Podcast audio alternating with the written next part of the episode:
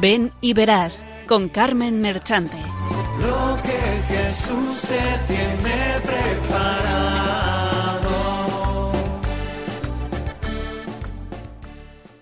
Benditos y alabados sean siempre los santísimos corazones de Jesús y de María.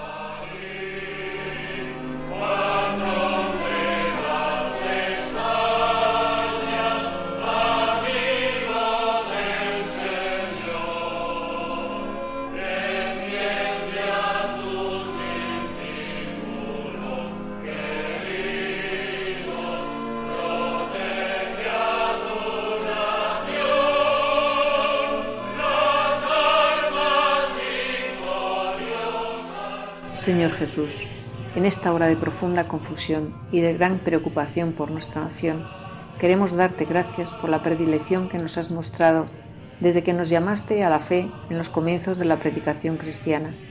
Tu apóstol Santiago trajo hasta nosotros la luz de la verdad y el fuego de tu amor. Desde entonces, tu luz y tu fuego han acompañado nuestra andadura por los intrincados caminos de la historia. Ha sido enorme la misión que has confiado a España durante estos dos mil años. Queremos darte gracias por esta historia de bendición y de predilección y por habernos permitido servir a tu reino. Pero también queremos pedirte perdón porque no todas las páginas de nuestra historia han sido luminosas. No siempre hemos sido fieles a tu predilección. Nos hemos olvidado de ti. No te hemos adorado y hemos vivido como si no existieras y hemos sido lentos para corresponderte. Te pedimos perdón. Alcánzanos, Señor, la gracia de la conversión, de cambiar la dirección de nuestros pasos, de sandar el camino recorrido y de volver a ti. Señor Jesús, en esta hora difícil para nuestra nación, de corrupción moral, de convulsión política, de incertidumbre y de preocupación, volvemos nuestra mirada hacia ti.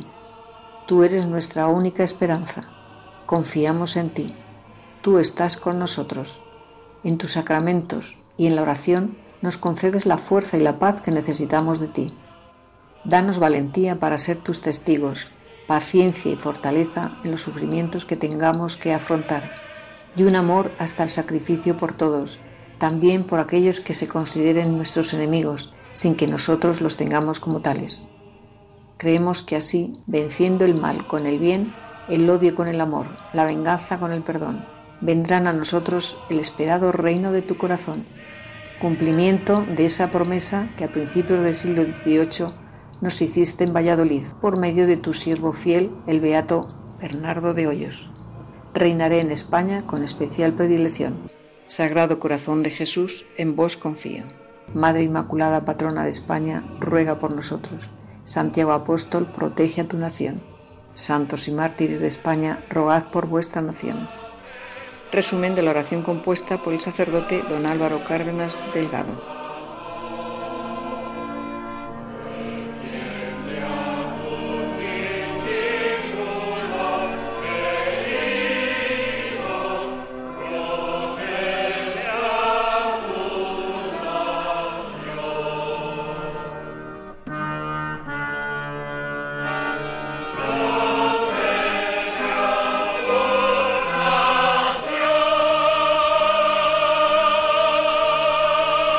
Buenas tardes amigos oyentes, de nuevo con vosotros el equipo que desde Cuenca y cada cuatro semanas tratamos de haceros pasar un rato entretenido y si os sirve de ayuda en alguna medida, pues bendito sea Dios. Ante todo queremos tener un recuerdo especial a don Emmanuel Ferrario, fundador de Radio María en Italia, y que marchó hace unos días a la casa del Padre. Le encomendamos y nos encomendamos para que seamos verdaderos apóstoles como lo fue él. Seguramente que muchos de ustedes que nos escuchan ya habrán empezado sus vacaciones y otros estarán a punto de empezarlas. Pues bien, permítannos recordarles que las vacaciones no son motivo para, para olvidarnos de Dios, sino para acercarnos más a Él y descansar en Él, en su corazón. Ya nos lo dice Jesús, venid a mí los que estáis cansados y agobiados, que yo os aliviaré. Aprended de mí, que soy manso y humilde de corazón, y encontraréis vuestro descanso. Por todo esto os sugerimos, especialmente a vosotros jóvenes, unas vacaciones muy provechosas, física y espiritualmente. Hacer el camino de Santiago. De esta manera, no solo recibiréis mucho bien, sino que también lo aportaréis a los demás. Sí, de eso vamos a hablar esta tarde, el Camino de Santiago, medio especial para hacer apostolado, vocación que trataremos de dar unas pinceladas, apóstoles de la nueva evangelización. A ello nos lleva nuestro gran apóstol Santiago, patrón de nuestra querida España, a quien le pedimos por ella y para que termine pronto la pandemia.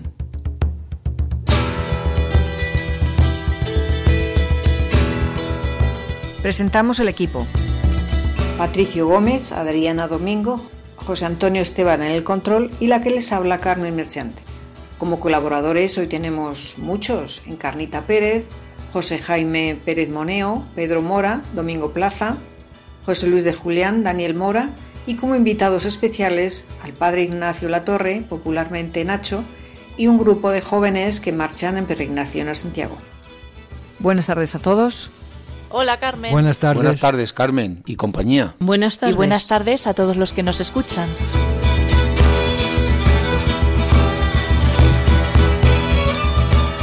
Y aquí va el sumario. Primeramente, la vocación de apóstol de la nueva evangelización. Y en la segunda, la vida de Santiago Apóstol, patrón de España. En tercer lugar, tenemos los testimonios del padre Nacho La Torre y un grupo de jóvenes, como ya hemos indicado, que salen para Santiago. Y cerraremos el programa con la reflexión y la oración por las vocaciones y las vacaciones.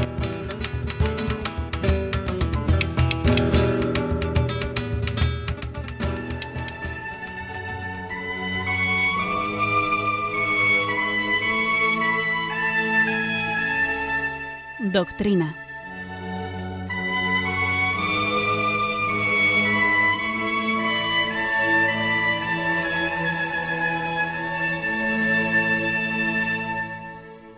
Existe entre muchos cristianos la idea de que los llamados al apostolado son los apóstoles, los sacerdotes, los religiosos. Es un grave error. Todos los que siguen a Jesús son llamados por Dios para que sean creadores de humanidad como Él. Esta no es una vocación especial de algunos, sino la vocación básica de todo cristiano, encendidos en la luz de Jesús para que en el mundo brille la luz de Jesús. La misión de todos los cristianos es hacer visible el reino, vivir como hijos de Dios. Así se anuncia la buena noticia. Hay en la Iglesia vocaciones de consagración exclusiva, como los profetas o los apóstoles, los sacerdotes, los religiosos, que tienen un carisma propio, una función específica en la Iglesia. Sirven para la Iglesia, para alimentar a la Iglesia, al pueblo de Dios. Pero no son ellos los apóstoles, los profetas. La vocación de anunciar el Evangelio es de la Iglesia entera. Lo que anuncia el Evangelio es la vida cotidiana de los cristianos. Así hemos de entender la oración, los sacramentos, la Eucaristía, como medios que nos ayudan a vivir para que nuestra vida sea apostólica, profética. Ser padre, madre, esposo, esposa, médico, albañil, maestro, estudiante. Ese es nuestro trabajo querido por Dios y eso es nuestro apostolado. Para que lo sea necesitamos de la palabra de Dios, de la oración, de la Eucaristía, pero estarán vacías si no sirven para que la vida cotidiana anuncie el reino. Ser cristiano es comprometerse con Dios en la creación y en la salvación del ser humano. Llamados para evangelizar. Del documento Instrumentum Laboris del Sínodo de los Obispos sobre la nueva evangelización para la transmisión de la fe. El florecimiento en estas décadas, en modo frecuentemente gratuito y carismático, de grupos y movimientos dedicados prioritariamente al anuncio del Evangelio, es otro don de la providencia en la Iglesia. En referencia a ellos, diversas respuestas señalan los elementos esenciales del estilo que hoy deberían asumir las comunidades y los cristianos individualmente para dar razón de la propia fe. Se trata de las cualidades de aquellos que podríamos definir los nuevos evangelizadores, capacidad de vivir y de dar razón de las propias opciones de vida y de los propios valores, deseo de profesar en modo público la propia fe, sin miedo ni falso pudor, búsqueda activa de momentos de comunión vivida en la oración y en intercambio fraterno, predilección espontánea por los pobres y los excluidos, pasión por la educación de las nuevas generaciones. En las respuestas, el nacimiento de estas nuevas experiencias y formas de evangelización es considerado en continuidad con la experiencia de los grandes movimientos, instituciones y asociaciones de evangelización en la historia del cristianismo, como por ejemplo la Acción Católica, del atractivo que logran ejercer y del carácter gozoso del modo de vivir surge el don de las vocaciones. El contexto en el cual nos encontramos nos pide que sea explícita y activa la tarea del anuncio y de la transmisión de la fe, que corresponde a cada cristiano. En más de una respuesta se afirma que la primera urgencia de la Iglesia hoy es el deber de despertar la identidad bautismal de cada uno, para que sepa ser verdadero testigo del Evangelio y para que sepa dar razón de la propia fe. Todos los fieles, en razón del sacerdocio común y de la participación en el oficio profético de Cristo, están plenamente implicados en esta tarea de la Iglesia.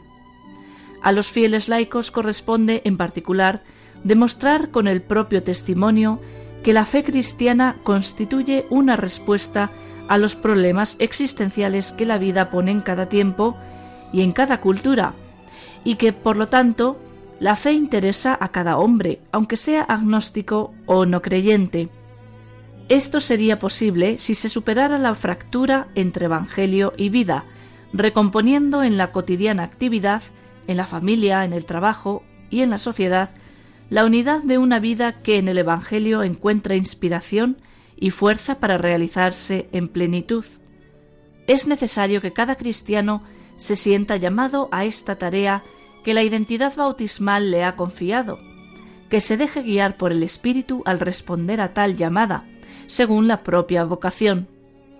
En un momento en el cual la opción por la fe y por el seguimiento de Cristo resulta menos fácil y poco comprensible de parte del mundo, incluso contrastada y obstaculizada por el mundo, aumenta la tarea de la comunidad y de los cristianos.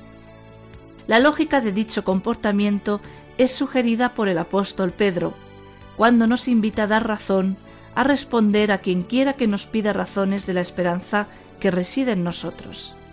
Primera Pedro 3:15 una nueva época para el testimonio de nuestra fe, nuevas formas de respuesta, apología, para quien pide el logos, la razón de nuestra fe, son los caminos que el Espíritu indica a nuestras comunidades cristianas.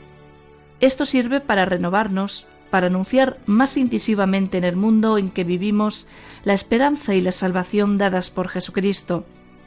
Se trata de aprender un nuevo estilo, se trata de responder con dulzura y respeto y de mantener una buena conciencia.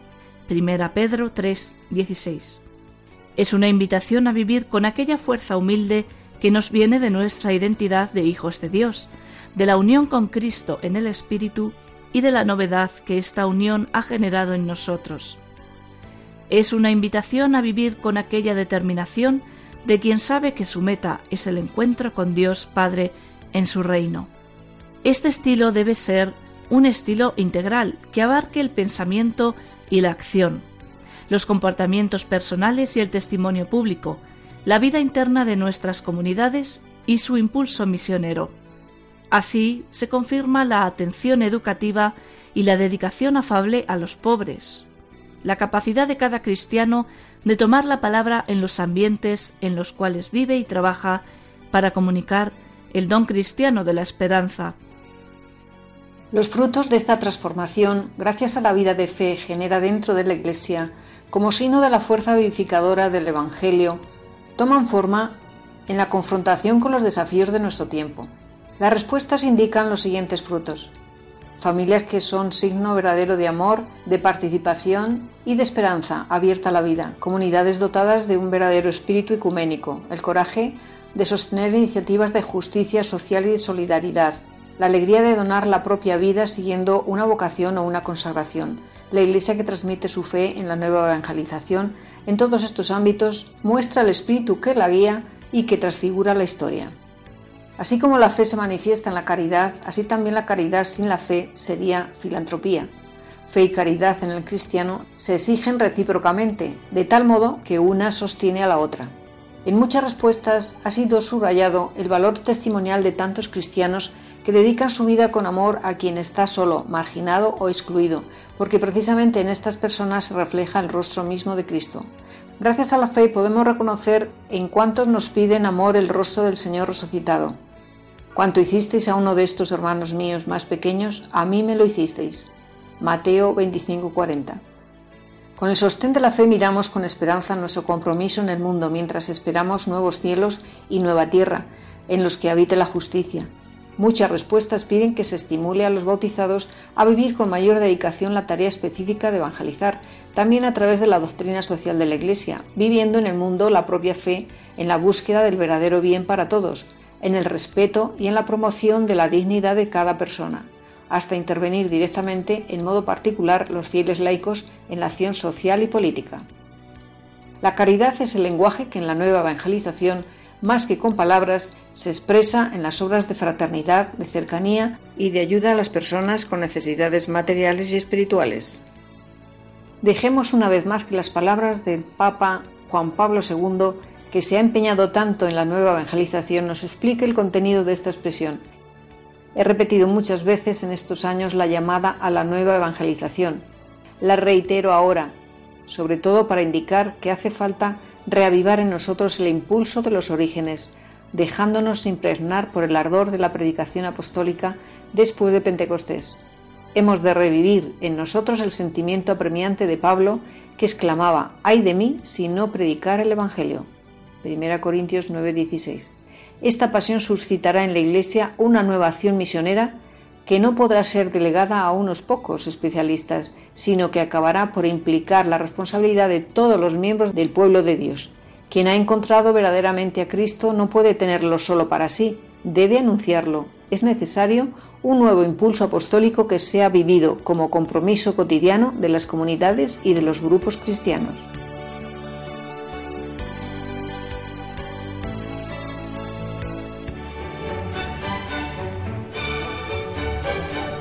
Vida de Santos.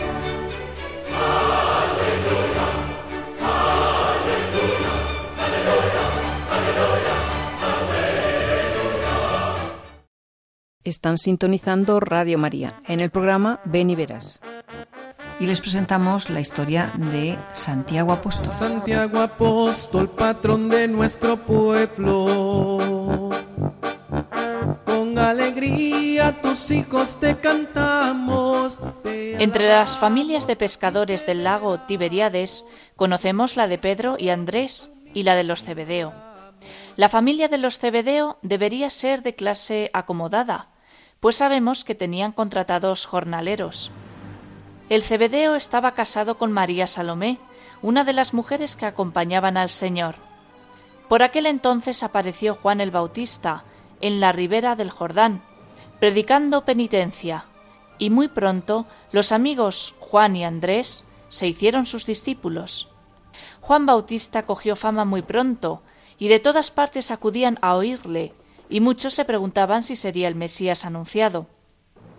Incluso los jefes de los judíos le enviaron emisarios a preguntarle si era el Mesías, pero él les dijo claramente Yo no soy el Cristo. Pero pasando Jesús por allí, Juan Bautista lo señaló con el dedo, diciendo Este es el Cordero de Dios, este es el que quita los pecados del mundo. Juan Cebedeo y Andrés, su amigo, siguieron tras Jesús y pasaron con él aquel día. Luego Andrés dijo a Pedro, Hemos hallado al Mesías. y lo llevó a él. Juan seguramente haría otro tanto con su hermano Santiago, y así fue como conocieron al Señor. Al día siguiente Andrés y Pedro volverían a su barca, y lo mismo harían Santiago y Juan. En los momentos de descanso, los dos hermanos cebedeos contarían con entusiasmo las impresiones que habían tenido al escuchar al Maestro. Jesús iba predicando la palabra de Dios, recorriendo aldeas y ciudades. Las gentes le seguían por los caminos a todas partes, y a veces se paraba a hablarles en medio de los campos. Aquel día Pedro y Andrés estaban en la playa lavando las redes. Lo mismo hacían allí cerca los hermanos Cebedeo. De pronto ven que se acerca una gran multitud. ¿Qué sucederá? ¿Dónde irá tanta gente? Entonces vieron ya a Jesús que venía de los primeros. Jesús les quiere hablar, pero como son tantos y todos quieren estar cerca del Maestro, se empujan unos a otros y Jesús no puede pararse para hablarles. ¿Puedo subir en tu barca? Simón Pedro le contesta emocionado. Oh sí, con mucho gusto. Suba por aquí. Jesús, levantando la voz, empieza a predicar la palabra de Dios. Las gentes agolpadas le escuchan en silencio desde la orilla. Así que acabó de hablar, dijo a Simón, Guía mar adentro y echad vuestras redes para la pesca.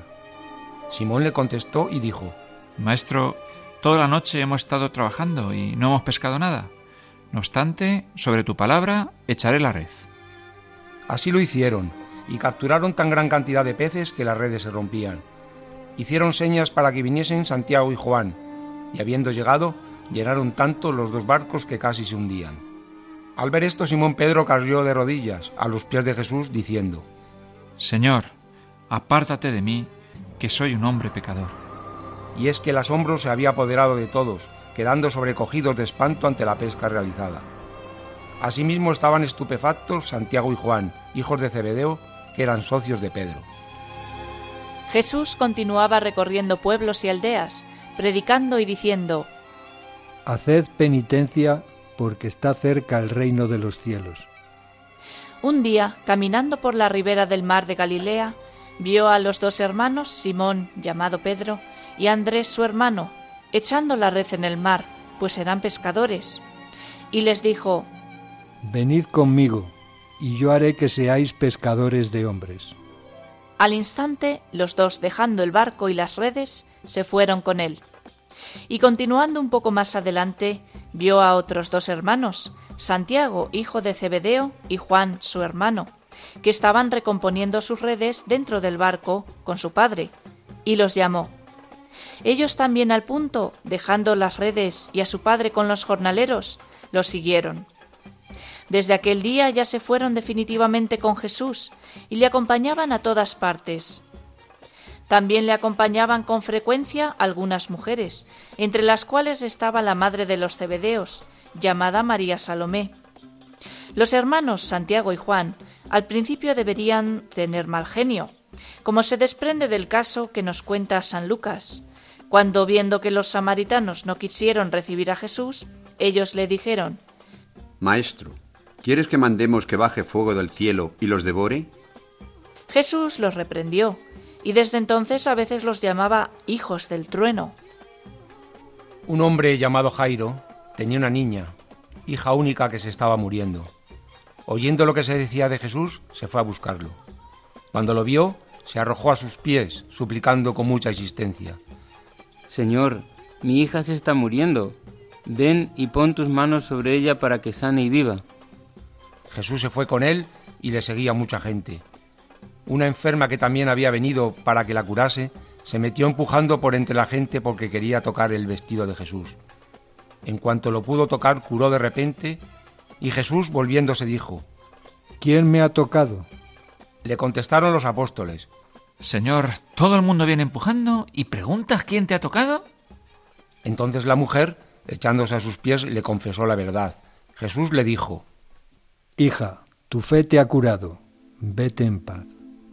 Cuando aún Jesús estaba hablando, llegan unos emisarios y dicen a Jairo, Tu hija ha muerto, ¿para qué molestar al maestro?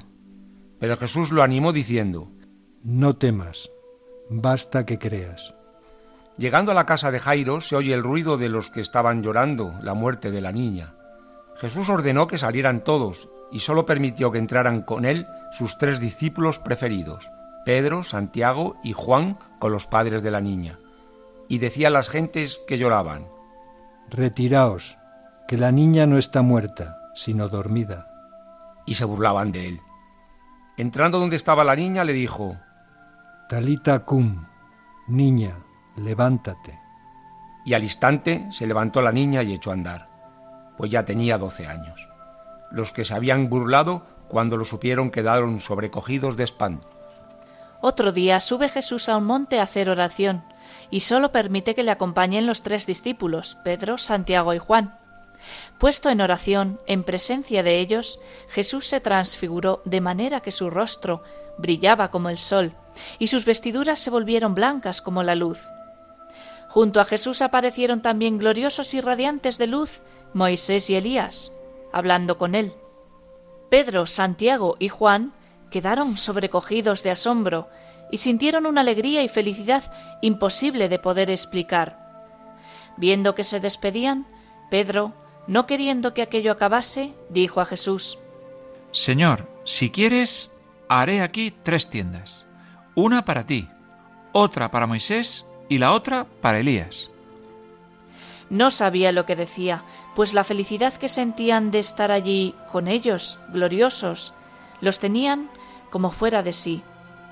Luego los cubrió una nube luminosa y oyeron una voz que decía, Este es mi Hijo amado, en quien tengo mis complacencias. Escuchadle. En aquel momento sintieron como un temor mezclado con tanta gloria, que perdieron el conocimiento. Cuando recuperaron el sentido, vieron a Jesús que tocándoles les decía, Levantaos y no tengáis miedo. Ellos, mirando, no vieron a nadie más que a Jesús que les decía, No contéis a nadie lo que habéis visto hasta que el Hijo del Hombre resucite de entre los muertos. Ellos, Pedro, Santiago y Juan, guardaron fielmente este secreto hasta después de la resurrección de Jesús. Entre los apóstoles quizá ya se rumoreaba que Pedro era el preferido de Jesús y en quien parecía tener más confianza. Algunos no lo aceptaban y a veces discutían por los caminos sobre cuál de ellos era el más importante.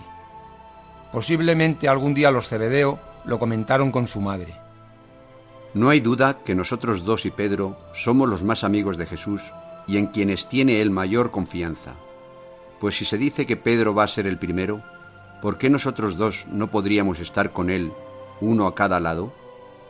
A la madre, deseosa de lo mejor para sus hijos, le pareció bien y se ofreció a interceder por ellos. Cuando creyó la ocasión, se acercó a él acompañada de sus hijos y se arrodilló a sus pies en actitud suplicante. Jesús le dijo, ¿Qué quieres? Ella contestó, Señor, di que cuando estés en tu reino, estos dos hijos míos se sentarán el uno a tu derecha y el otro a tu izquierda. Jesús, sonriendo, volvió la mirada hacia los dos muchachos y les dijo, ¿No sabéis lo que pedís? ¿Podéis beber el cáliz que yo he de beber? ¿Podréis ser bautizados con el bautismo que yo he de ser bautizado? Ellos le respondieron, Podemos. Jesús contestó, Sí, el cáliz que yo he de beber sí lo beberéis, y también seréis bautizados con el bautismo que yo he de ser bautizado. Pero el sentaros a mi derecha o a mi izquierda no está en mí el darlo, sino que es para aquellos para quienes lo ha preparado mi Padre. Los otros diez, cuando lo supieron, se enfadaron con Santiago y Juan. Pero Jesús llamándolos les dijo, Aquel de vosotros que quiera ser el primero, que se haga el último, y el que desee ser el mayor, que procure comportarse como si fuera sirviente de todos. Después de la resurrección gloriosa de Jesús, los discípulos se fueron a Galilea, al monte que Jesús les había indicado, y al verlo lo adoraron, aunque algunos todavía dudaron. Jesús se acercó y les dijo, Me ha sido dado todo el poder en los cielos y en la tierra.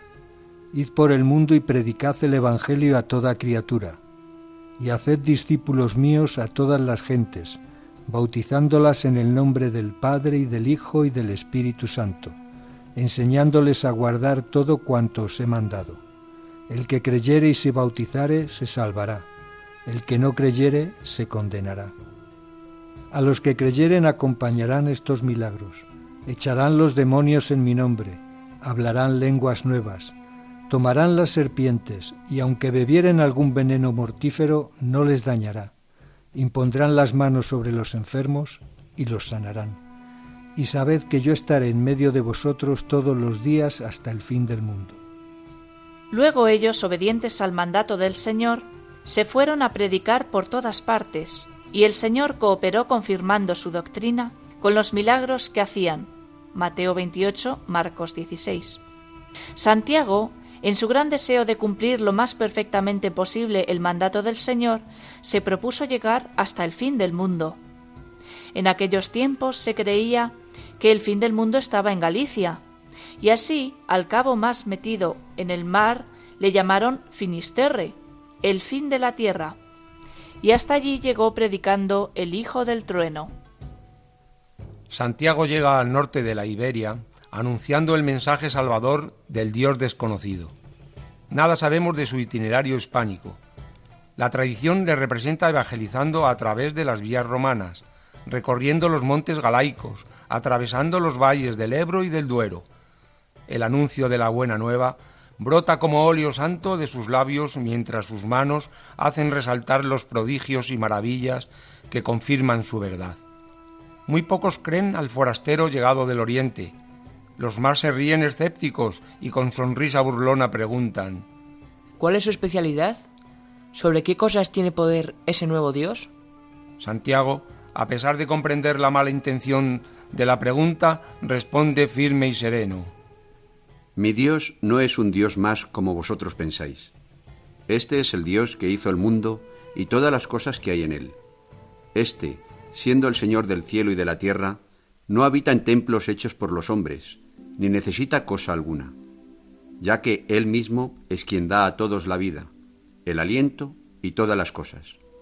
Y no está lejos de cada uno de nosotros, pues en Él vivimos, nos movemos y existimos.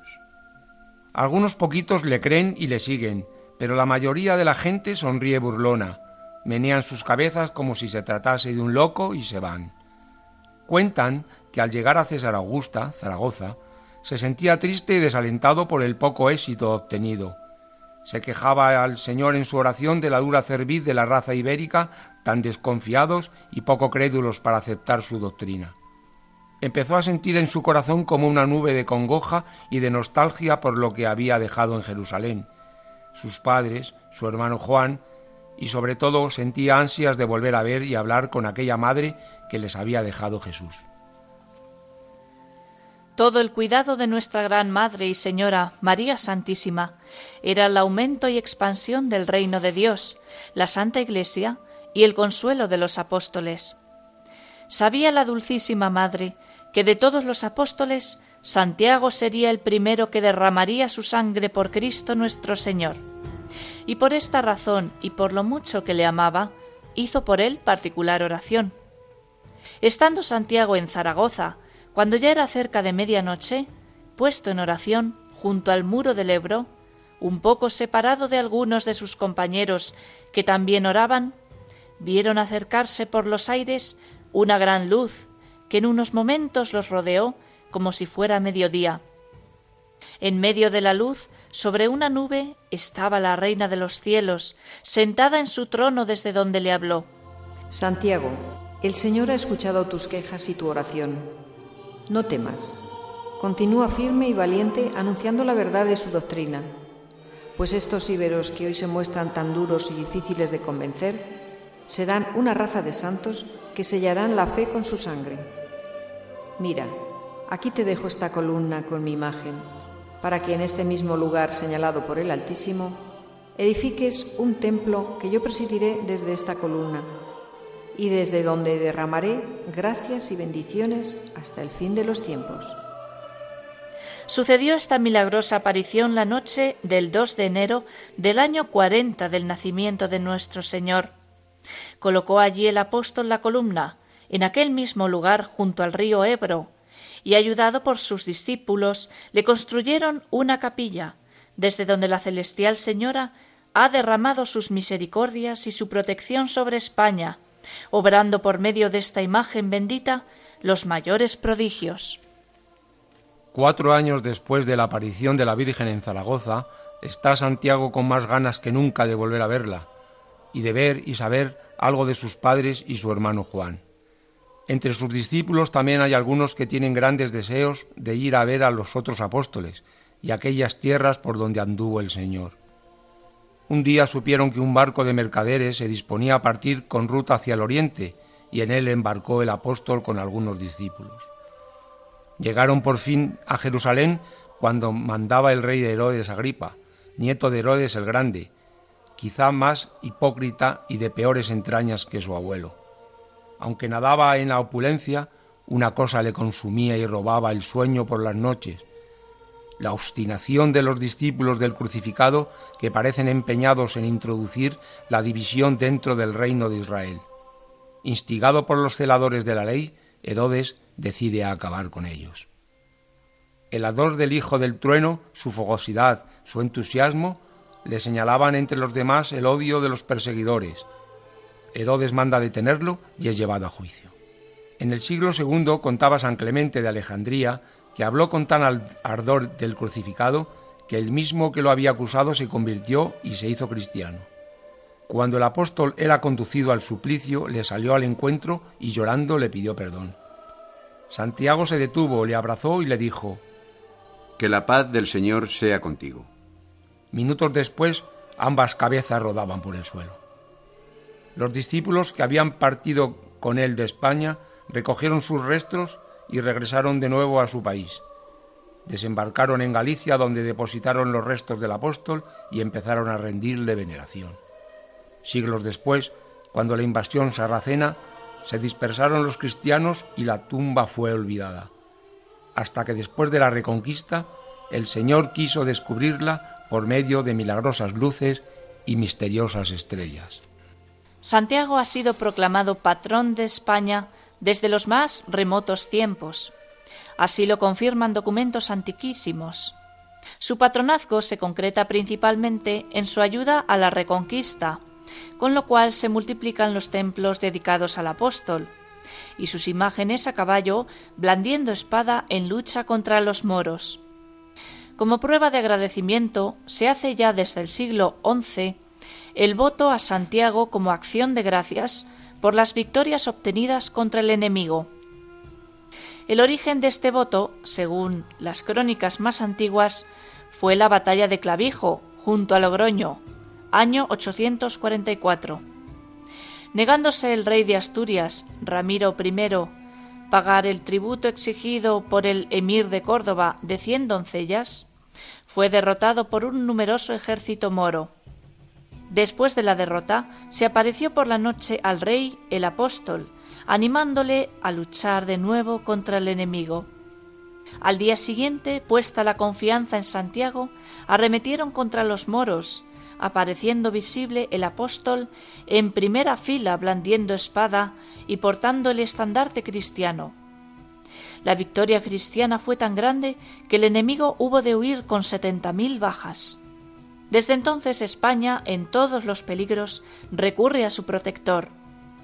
Así lo hacía Franco y siempre salía victorioso. Uno de los momentos más difíciles del general Franco y donde la situación nacional estuvo más comprometida fue la batalla de Brunete. El momento era dificilísimo y la victoria parecía segura en manos del enemigo. Mientras Franco se encomendaba interiormente a la intercesión del apóstol, Varios generales observaban con prismáticos. De pronto apareció en primera fila un jinete que dando golpes a diestro y siniestro se abría paso entre el enemigo y conseguía la victoria. Nadie pudo saber quién fue aquel guerrero, aunque muchos lo sospecharon. Sería otra vez Santiago. España, a través de los siglos, se comienda a sus protectores, la Virgen del Pilar y el apóstol Santiago. También el general Franco, con los demás generales nacionales durante la Cruzada Española, pusieron en la Virgen del Pilar toda su confianza. El 19 de abril del 38, Franco pone a toda España bajo su protección y ordena que la vistan con un manto de generala de los ejércitos, de seda blanca con los galones y fajín de capitán general, determinándose que lo llevara hasta la conquista de Madrid. Desde el 3 de octubre del 36 hasta el día de la victoria, 3 de abril de 1939, un rosario de la aurora se dirige todas las mañanas al Pilar por las calles de Zaragoza. Y el 4 de abril, para dar gracias a la Virgen por la victoria, acuden al Pilar la imponente manifestación de 50.000 personas.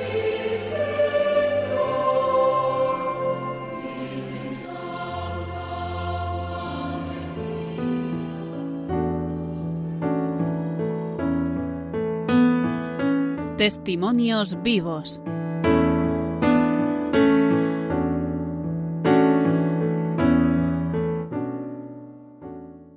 Les recordamos que están sintonizando Radio María en el programa Ven y Verás. Les ofrecemos un audio que les hemos pedido al Padre Ignacio Latorre, Padre Nacho, sacerdote conquense, que marcha al Camino de Santiago con un grupo de unos 25 jóvenes, también conquenses, pertenecientes al grupo apostólico de Cuenca Católicos de Nación.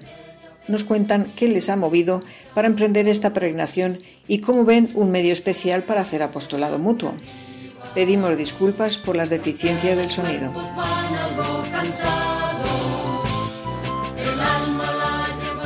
Hola Carmen, eh, nada, muchas gracias por invitarme a tu programa. En primer lugar, un saludo muy grande para ti, para todos los que nos están escuchando. Y nada, simplemente presentarme brevemente, soy el padre Nacho Latorre, soy sacerdote en la diócesis de Alcalá de Henares, soy vicario parroquial en una parroquia en Paracuellos de Jarama. Y nada, pues ha surgido este plan, esta peregrinación a Santiago de Compostela, eh, un poco, pues digamos, sin, sin, pretenderlo, ¿no? Pero bueno, como las cosas que Dios pone en tu camino, mm, como está la situación así mal con el tema del COVID, pues en general las actividades y planes apostólicos eh, se han suspendido, se han tenido que modificar y bueno, yo tenía unos días de vacaciones e invité a mis hermanos pequeños, a mi hermano y a mi hermana, a hacer el Camino de Santiago conmigo. En principio iba a ser así un plan más familiar, pero bueno, ellos eh, pertenecen a un, a un, grupo de jóvenes de Cuenca y tienen ahí varios amigos, se quisieron también unir, animar y esto es algo que pues eh, la verdad es, que enriquece mucho el plan, el, el, trayecto, la peregrinación y bueno, pues así es como ha surgido un poquito esto. El objetivo que nos mueve pues es evidentemente eh, ponernos en camino hacia el Señor, ¿no? El camino de Santiago es el marco externo de lo que, bueno, de, del movimiento del corazón, ¿no? De ponernos en camino en manos del Señor y que Él haga, eh, que Él haga sus planes, ¿no? Que le dejemos al Espíritu Santo eh, actuar en nuestro corazón, cada uno con unos deseos, con unas intenciones, porque cualquier cosa eh, pues de este tipo apostólica, pues siempre somos conscientes de que es el Señor el que la hace y que por tanto, pues ya antes incluso de que la pensemos o de que lleguemos hasta allí, pues ya está Él suscitando y poniendo deseos buenos y santos en nuestro corazón y por eso pues antes de ir siempre escuchamos el corazón para ver qué es lo que él va suscitando, ¿no? Para que sea la gracia la que vaya eh, previa a la peregrinación, la que esté durante y la que finalmente pues lleve a término este proyecto, este plan, ¿no? Pues eh, sobre todo ponernos en manos del Señor y dejarle al Espíritu Santo hacer mucho en nosotros por medio y por intercesión de nuestro patrón que es el apóstol Santiago este tiempo eh, de vacaciones eh, es tiempo de apostolado, ¿no? Todo tiempo cristiano, es tiempo para ser apóstoles. Nunca dejamos de ser apóstoles, es algo que está como en nuestro ADN, en nuestro carnet de ser cristianos, ¿no? Es algo intrínseco a nuestra identidad y esta misión pues es algo de que pertenece al mandato del Señor, ¿no? De ir al mundo entero a predicar el Evangelio, ¿no? Eh, a veces es un apostolado más formal, más externo, más organizado, otras veces pues es el día a día, eh, cada uno de nuestros eh, quehaceres desde lo más sencillo hasta lo, lo, más complejo, pero en todo somos apóstoles, evidentemente también en verano, en vacaciones. Y bueno, pues el Camino de Santiago es un momento también para que recordemos que es verdad que tenemos que evangelizar, pero también unido a esto y siempre, pues es bueno y necesario que seamos evangelizados. Y bueno, pues el Camino de Santiago es recordarnos que somos apóstoles y que nosotros, aun siendo cristianos y llevamos tiempo siéndolos, pues no podemos olvidar que, que esto es un camino, que no podemos pensar que ya hemos llegado a la meta y que solamente el resto del mundo necesitan el apostolado, sino que uno mismo, eh, cada uno de nosotros, pues necesitamos en primer lugar eh, llenarnos del Señor. Es imposible dar a los demás si primero no nos llenamos de Él. Y por eso, pues el ponerse en camino es recordar, oye, que yo también soy discípulo, yo tengo todavía mucho que aprender, mucho que crecer, que mi fe es pobre, que necesito la sanación que solamente el Señor me puede dar, su perdón, su misericordia. Y en ese sentido, pues eh, el camino de Santiago y el descansar en verano, pues es llenarse de Él. Luego, pues eh, habrá momentos también de, compartir esto, de compartirlo con los demás. Tal vez en las vacaciones cada persona pues tiene su momento, ¿no?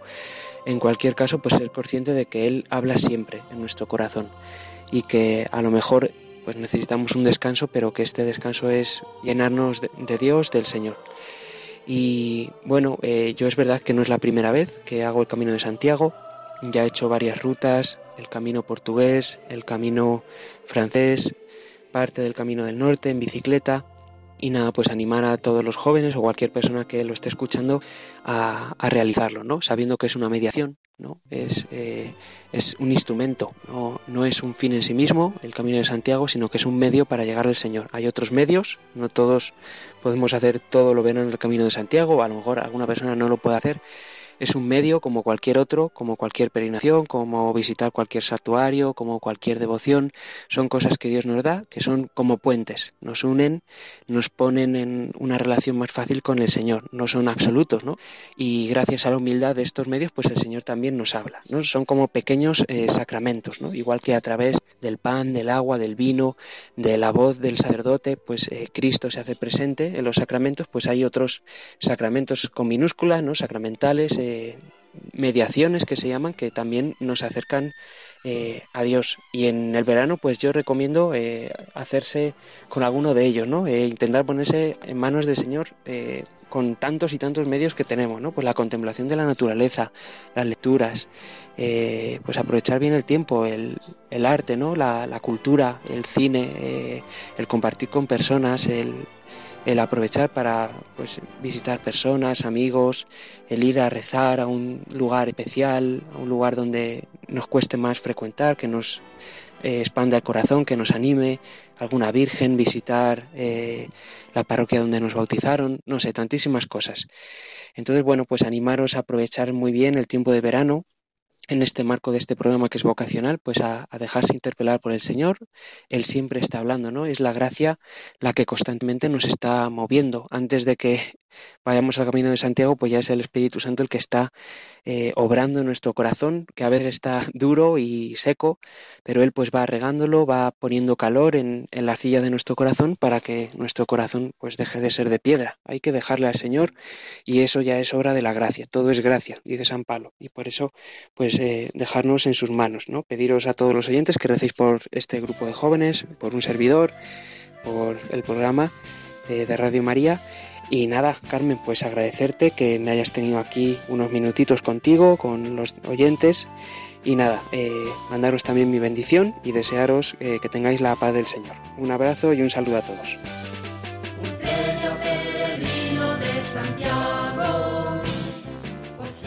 Soy Carolina, tengo 15 años y estudio tercero de la ESO. Lo que me ha llevado a ir en peregrinación a Santiago ha sido la oportunidad de convivir unos días de apostolado viviendo conforme al Señor con mis amigos y también el poder vivir una maravillosa experiencia y visitar Santiago. Además, creo que es un modo fantástico para aprovechar las vacaciones de verano haciendo apostolado y viviendo la fe de una manera distinta a nuestra forma de vivirla día a día. Esta es la primera vez que voy a Santiago.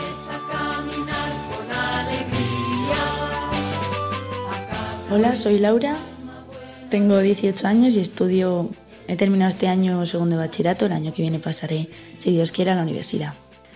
El objetivo que me ha motivado para ir en peregrinación a Santiago pues ha sido una acción de gracias, una acción de gracias por este curso, porque hemos eh, conseguido salir adelante, hemos conseguido nuestras notas y entonces pues también dar gracias porque mucha gente por, por la pandemia y por la situación actual pues no ha sido capaz. Entonces ofrecerlo por todas esas personas que lo están pasando peor. Pienso que sí, que es un buen modo para aprovechar las vacaciones porque puedes hacer apostolado ayudando a los que van contigo en tu grupo, pues mm, dando ejemplos de superación, ayudándoles en, cada etapa. Y además también puedes aprovechar pues las ampollas que te salgan, el cansancio, pues por aquellos amigos pues que están más, más alejados y pues cuando le des el abrazo a Santiago, pues poner en el corazón de Jesús a todos esos amigos que, que no creen. Y esta es la segunda vez que hago el Camino de Santiago. La primera vez la hice también con Católicos en Nación en, una, en otra peregrinación y a ver si se repite la misma experiencia porque estuvo muy bien.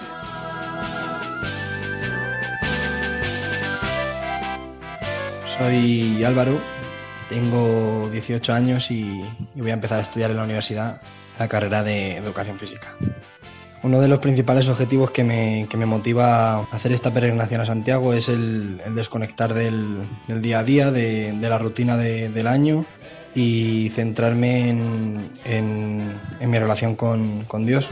Y durante pues, esa etapa o esos 20-25 kilómetros diarios, pues hablar con, Él y, saber qué, qué espera de mí. Em, creo que, es un buen modo de, aprovechar las vacaciones, ya que, pues eso, como, decía, pues durante esta semana que vamos a estar andando, eh, seguramente que con mucho calor o con cualquier cosa, pues que, te, sirve de, mentalizarte para empezar un nuevo año con, todas las fuerzas y ganas posibles. Y esta pues es la, tercera vez que lo hago. Había hecho anteriormente dos veces el camino portugués y este año pues toca, toca hacer este el inglés que esperamos que, tenga mejor o, las mismas sensaciones que, que los anteriores.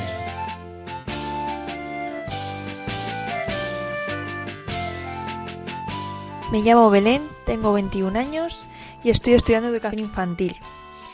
El principal objetivo por el que yo voy a esta peregrinación es porque quiero mejorar mi, relación con Dios y creo que es una muy buena forma de hacerlo eh, tener una relación más cercana con él y sobre todo mejorar mi trato con los demás, que es en lo que más fallo día a día y esta peregrinación me puede ayudar a ponerme más en el lugar del otro y a no a ser menos egoísta. Creo que es un buenísimo modo de aprovechar las vacaciones veraniegas porque una peregrinación siempre lo es. Eh, una peregrinación tiene sus frutos, aunque no los veamos nada más terminar, y siempre nos ayudan a crecer.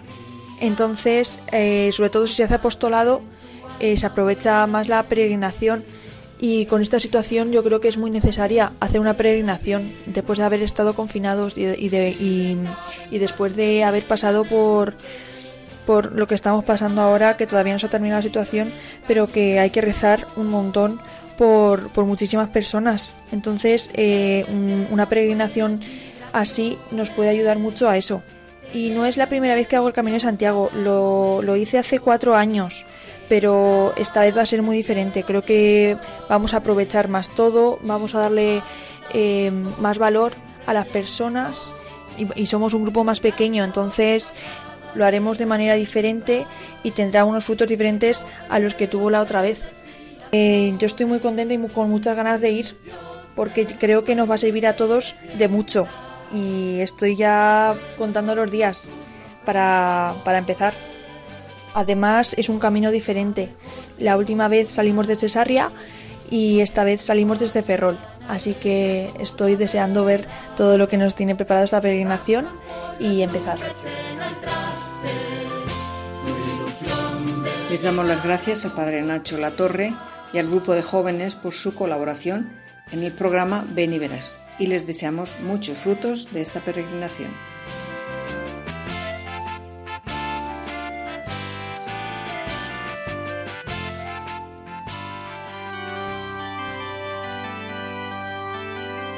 Reflexión y oración.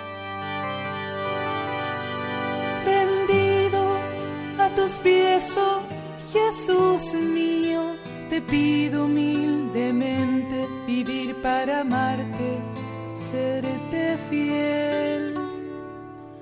Mira que soy pobre, buen Jesús, soy débil y necesito apoyarme en ti para no caer.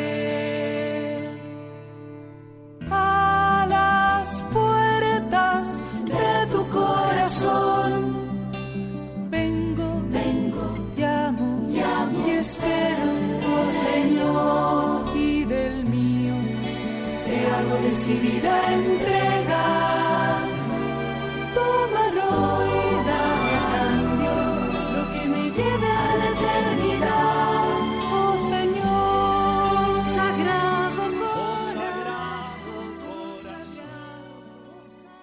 Por si alguien se ha incorporado tarde, estamos en Radio María, en el programa Ven y Verás. Y ahora les invitamos, queridos oyentes, para que se unan con nosotros en la oración por las vocaciones y por las vacaciones.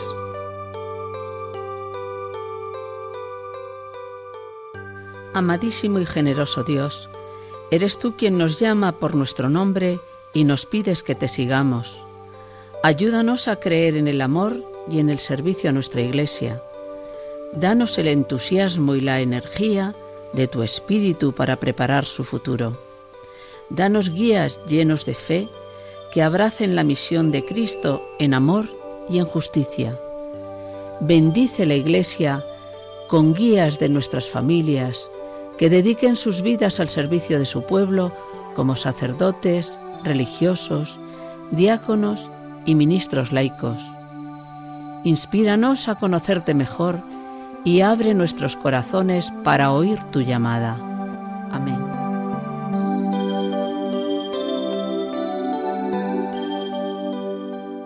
Señor, haz que nuestras vacaciones de verano sean un tiempo santo para nuestra búsqueda constante de ti para el reencuentro con nuestras raíces cristianas, para los espacios de oración y reflexión, para compartir la fe y el testimonio, para la escucha de tu palabra, para participar en la mesa de tu Eucaristía. Ayúdanos, te necesitamos también en este tiempo. Te pedimos por España para que por intercesión de Santiago Apóstol reavive su fe y vuelva a sus raíces cristianas.